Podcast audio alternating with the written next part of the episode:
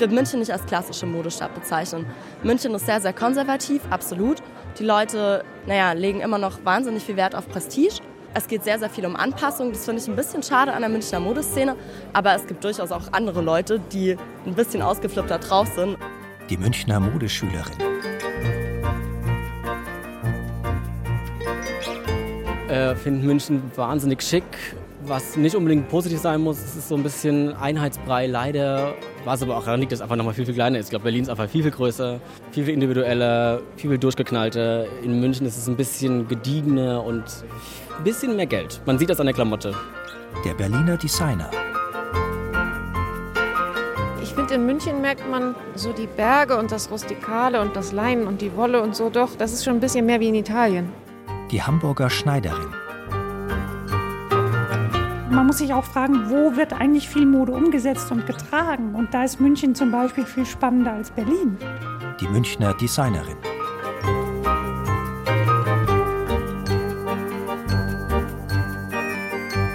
Der Mode entkommt man nicht. Denn auch wenn Mode aus der Mode kommt, ist das schon wieder Mode. Karl Lagerfeld, Modeschöpfer und Modeikone. Er hat der Modestadt München nur einmal zur Eröffnung seines Shops eine Stippvisite abgestattet. Dann ist er gleich wieder nach Paris entschwunden, in den Olymp der Mode. Denn die Mode ist in Paris, Mailand, New York, London oder Berlin daheim. In München war sie es einmal. Wenn ich mich erinnere an die Modewoche München, ist jetzt auch schon sicher über 20 Jahre zurück. Es gab Opernveranstaltungen, für Messebesucher. Dann war das Oktoberfest, dann war diese ganze Münchner Atmosphäre eine tolle Zeit damals und es ging dann so abrupt zu Ende. Es war eigentlich schade. Wolfgang Klinder, dunkles Sakko, weißes Hemd, Einstecktuch, ist lange in der Modebranche. Er hat inzwischen die Munich Fabric Starts ins Leben gerufen, die erfolgreichste und größte Stoffmesse in Deutschland. Auch wenn der Hype und die großen Modeschauen woanders stattfinden, verschwunden ist die Mode aus München deshalb nicht. Wir sind im Verkaufsraum und da hängen jetzt die schönen Abendkleider, die für die nächsten Sommerfeste schon hergestellt worden sind. Gabriele Blachnick selbst trägt heute schwarz. Die Designerin ist seit vielen Jahren eine Münchner Modeinstitution. Einmal hängt ein wunderschönes Kleid in ganz tollen Blumendessin, was in den Farben so ganz mild in so Aquarelltönen ist, mit bisschen Bordeaux unterlegt und kleinen Glitzer. Und oben drüber ist ein Tüll. Das ist so ein romantisches Sommerabendkleid. Daneben ist ein Paillettenkleid in einem auch sehr schönen Türkis mit Taub in so einem Zackenmuster. Von Schlepfer ist der Stoff ein ganz hochwertiges äh, Label in St. Gallen. Die machen wirklich weltweit die schönsten Stoffe. Da kauft Chanel und Dior und Blachnik. die Creme de la Creme natürlich. Und daneben hängt ein, ja, das ist so eine Anmutung ein bisschen an die 80er Jahre, ein Taftrock mit einer Rüsche und ein Oberteil in einem Lachston, so Haut, mit Blüten draufgesteckt. Das ist mein persönliches Lieblingskleid. Alles handgeschneidert. Couture made in Munich. 30 Schneiderinnen, Gesellinnen und Lehrlinge sind in dem lichtdurchfluteten Atelier in der Münchner Innenstadt beschäftigt. Daneben hängen die kurzen Kleider für festliche Anlässe, aber auch die sportlichere Kollektion. Immer wichtig blau-weiß, maritim, ist jedes Jahr schön, auch so ein bisschen mit Blüten, also ein bisschen romantisch. Und das Wichtigste in dem Jahr ist eigentlich der Mustermix. Also da ist jetzt, sagen wir mal, international Gucci der große Vorreiter. Alle, ich war gestern in Mailand, alle orientieren sich an Gucci, weil der macht alles wild durcheinander. Eigentlich passt es gar nicht, aber er meint, es passt.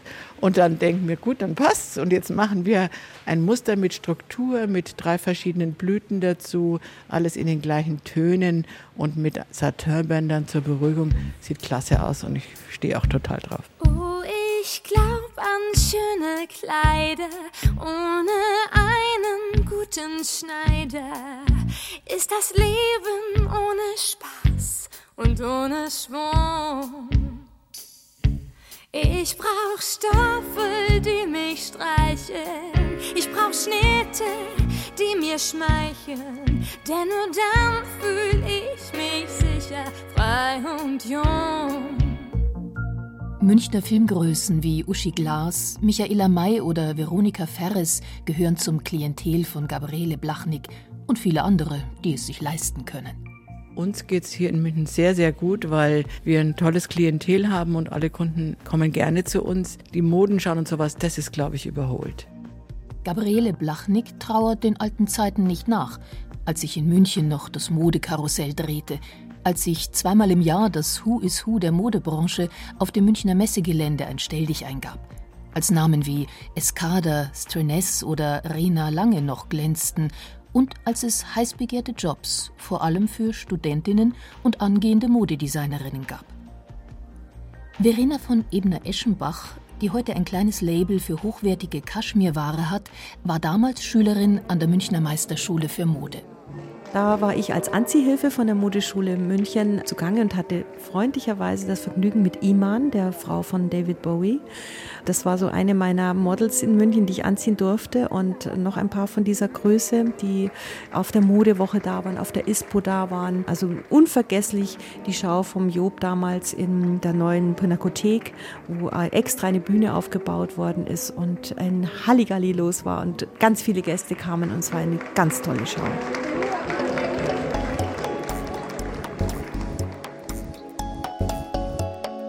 Mode ist nichts, was nur in Kleidung existiert. Mode ist in der Luft, auf der Straße. Mode hat etwas mit Ideen zu tun, mit der Art, wie wir leben, mit dem, was passiert. Coco Chanel. Sie kreierte in den 1950er Jahren in Paris das Kostüm. Zeitgemäß, schlicht, bequem, kleidsam. Der geschlitzte Rock ließ Frauen Bewegungsfreiheit. In den Taschen war Platz für Zigaretten und Taschentücher. Fast gleichzeitig, sogar noch etwas früher, 1945, die Landeshauptstadt München lag noch in Schutt und Asche, eröffnete die junge Designerin Sonja de Lennart in München eine kleine Modeboutique. Ich habe angefangen, mich hinzusetzen und nähte eine charmante, eine sexy Hose, schön, schlank. Die wurde ja immer schlanker bis die Capri-Hose ihre magische Form hatte, dreiviertel lang, eng mit Schlitz. Daran erinnert sich die Modedesignerin noch mit 90 Jahren.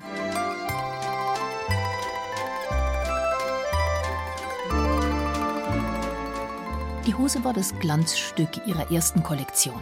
Frech und sexy, ein Befreiungsschlag nach dem Modediktat der Nazizeit.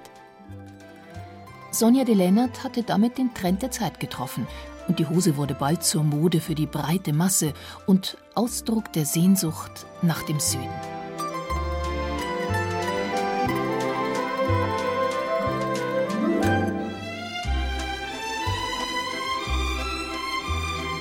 Mode, die von München aus die Welt eroberte und den endgültigen Durchbruch schaffte, als Audrey Hepburn das damals noch als verrucht geltende Kleidungsstück in den Hollywood-Filmen Roman Holiday und Sabrina trug. Die Capri-Hose aus München wurde genauso Kult wie die Keilhose, die Willy Bogners Mutter Maria Bogner erfand. Was sie sicher auch mit erfunden hat, ist, was wir heute Sportswear nennen sportliche Mode, das heute ja rauf und runter gibt, das kann man sich gar nicht vorstellen, dass da vor 60 Jahren, das war eigentlich in zwei Welten. Die eine die formelle, elegante Kleidung und dann beim Sport konnte man dann funktionell rumlaufen. Aber zum Beispiel die Keilhose, die wurde ja dann nicht nur auf der Piste, sondern auch in der Stadt populär, weil sie eben sehr coole Figuren gemacht haben. Aber was meine Eltern sicher gemacht haben, sie haben sie populär gemacht in der ganzen Welt. Und so weit, dass in Amerika eben auch alle Keilhosen Bogners genannt wurden oder werden. Und das ist natürlich schon ein Riesenkompliment Kompliment. Aber Capri-Hose und Bogners, sie sind Geschichte. So wie die Zeit, als München Modehochburg mit Glamour-Faktor war und die Babsi in Helmut Dietls Serie Kir Royal geradewegs aus New York in eine Münchner Boutique hineinflattert und eine Jacke im Military-Look entdeckt. Frau Babsi! Ciao. Frau Vanessa! Euch hat man ja ewig Du, wir waren in. Schau, Vanessa, genau das gleiche, was ich bei Weapons and Wars in Village gesehen habe. Hast du das von denen, Butzi? Die haben das von uns, meine Liebe. Das waren noch Zeiten, auch wenn es sie nie gegeben hat, als Münchner Design in New York zu finden war. Es war natürlich nur Satire, doch mehr Glamour hatte Münchner Mode damals schon. Ein wenig versucht man diesen Glanz seit vergangenem Jahr mit dem Münchner Modepreis zurückzuholen. Die Modewelt schaut nach München, denn hier wird zum ersten Mal der Münchner Modepreis verliehen.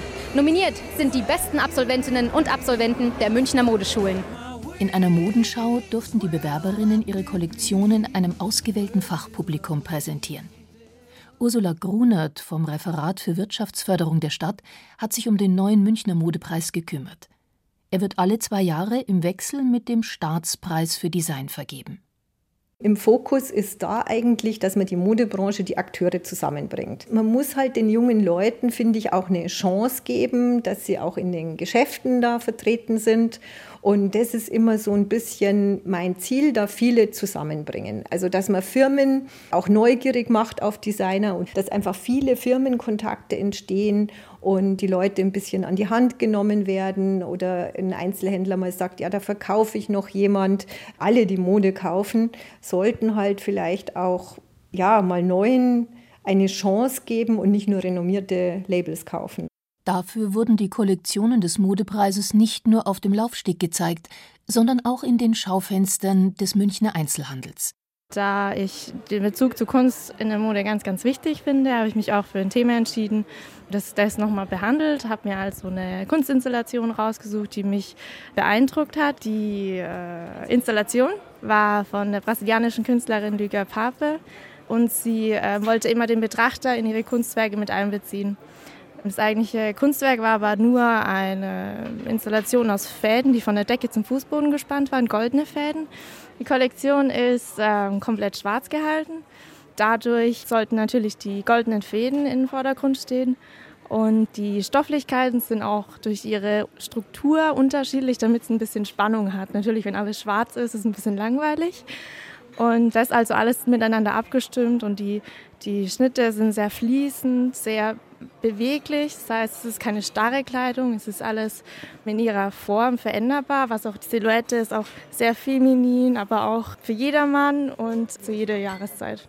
Gewinnerin Nathalie Schenkel erhielt für ihre ganz in Schwarz mit Goldfäden gehaltenen Entwürfe ein gutes Preisgeld. 10.000 Euro für den Haupt- und 2.000 für den Publikumspreis, die sie beide gewonnen hat. Damit erfüllte sie sich einen Traum ein Praktikum in Paris. Jetzt ist die Absolventin der Akademie für Mode und Design auf Jobsuche. Ich weiß noch nicht so ganz, wohin es mich führt. Die Branche ist schwierig, was ich auch schon immer wusste, aber jetzt zeigt sich das wieder und besonders die Designjobs sind Raritäten, sind schwer zu bekommen und wenn, wollen sie ganz, ganz viele. Deswegen, ob ich jetzt dann im Modebereich dann, also im Designbereich wirklich weiterarbeite oder in einen anderen Bereich gehe, wird sich zeigen. Oder ob ich dann vielleicht doch in die Selbstständigkeit wechsle und mich selber versuche, steht alles noch offen. Schönen guten Tag, ja, ich begrüßen zu unserer kleinen Modenschau. Modenschau anlässlich des Tages der offenen Tür in der Deutschen Meisterschule für Mode.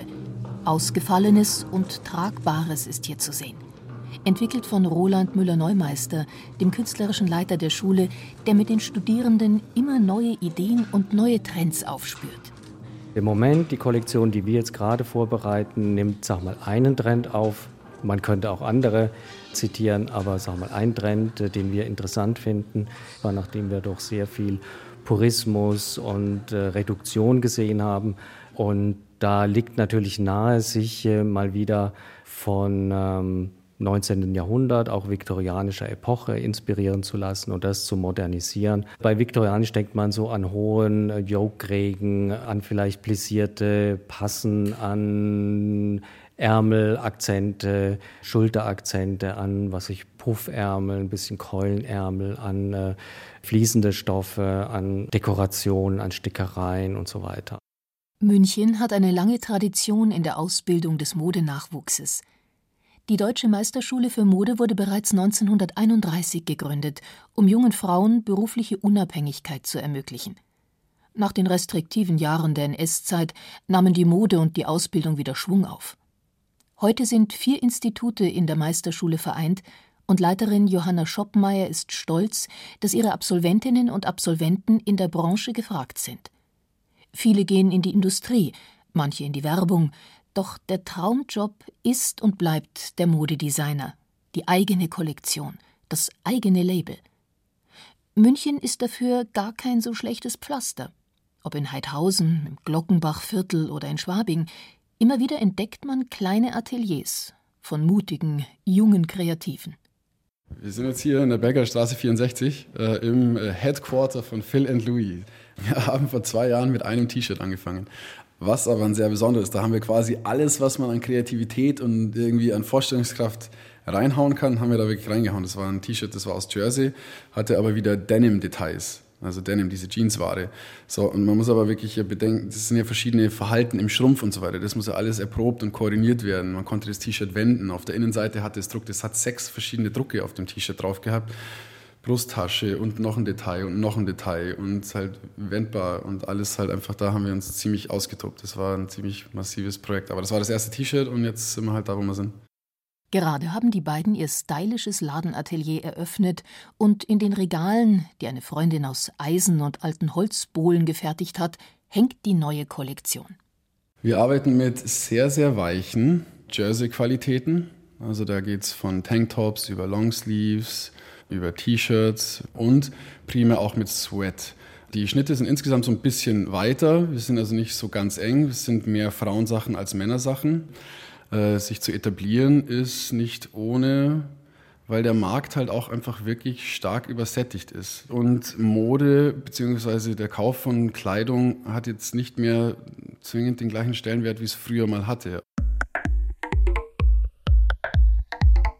Wer eine Jogginghose trägt, hat die Kontrolle über sein Leben verloren meint zwar Karl Lagerfeld, aber der Stil von Phil und Louis ist bezeichnend für eine andere Lebensauffassung, die der heutigen Zeit vielleicht mehr entspricht als artifizielle Eleganz und untragbare Hochglanzoptik. Man kann auch über die Klamotte, je nachdem, wie man Lust hat, sich zu kleiden, bestimmen, was die Leute ein Stück weit von einem denken und einen einschätzen. Der Lebensstil ist ein freier, ein kreativer, ein schon auch ökologisch nachhaltiger, ein bewusster Lebensstil, frei von der Gemeinschaft lebt. Das bedeutet, sich mit Gleichgesinnten zusammenzutun. Egal ob aus der Mode oder anderen Designbranchen. Wir werden hier ein übergreifendes Konzept fahren. Wir schauen, dass wir andere Produkte mit reinnehmen. Wir selber sind ja nachhaltig, das heißt, wir schauen auch auf regionale Produkte oder auf Unternehmen, die aus dem Umkreis kommen. Das ist uns wichtig. Wenn uns das Produkt gefällt, dann nehmen wir das auf jeden Fall mit rein. Das ist eine coole Sache. Im Laden von Phil und Louis wird es auch Kaffee, Schnaps oder andere Produkte geben. Hauptsache, sie sind regional und selbst hergestellt. Der Trend, das bestätigt auch Modestudentin Johanna, geht eindeutig in Richtung Nachhaltigkeit. Zum Beispiel auch so in meinem Freundeskreis fangen alle an, nach und nach weniger Wegwerfklamotten zu tragen. Ich habe viele Freunde, die anfangen, auf teurere Sachen zu sparen, die vielleicht in Deutschland produziert sind, die eine bessere Qualität haben, einen besseren Sitz haben. Wir haben ein paar Marken, also keine Ahnung, A Kind of Guys produzieren alle hier. Das sind junge Leute aus München, die sind wahnsinnig erfolgreich, machen gute Klamotten und verkaufen das auch echt gut. Es ist halt nicht die breite Masse, man muss halt wissen, wo man hingeht. Aber ich glaube schon, dass München eine Modestadt ist. Also die Kundin ordert jetzt für ihr Geschäft für die neue Sommerware, die dann im Januar, Februar geliefert wird. Und ähm, die sieht jetzt hier ein Kleid und darf sich das dann in fünf verschiedenen Farben überlegen und in verschiedenen Größen. Und die Einteilung machen wir jetzt gerade, damit die Ware rechtzeitig bei ihr ankommt. Denise Fröhlich von der Firma Rundholz nimmt gerade die Aufträge entgegen.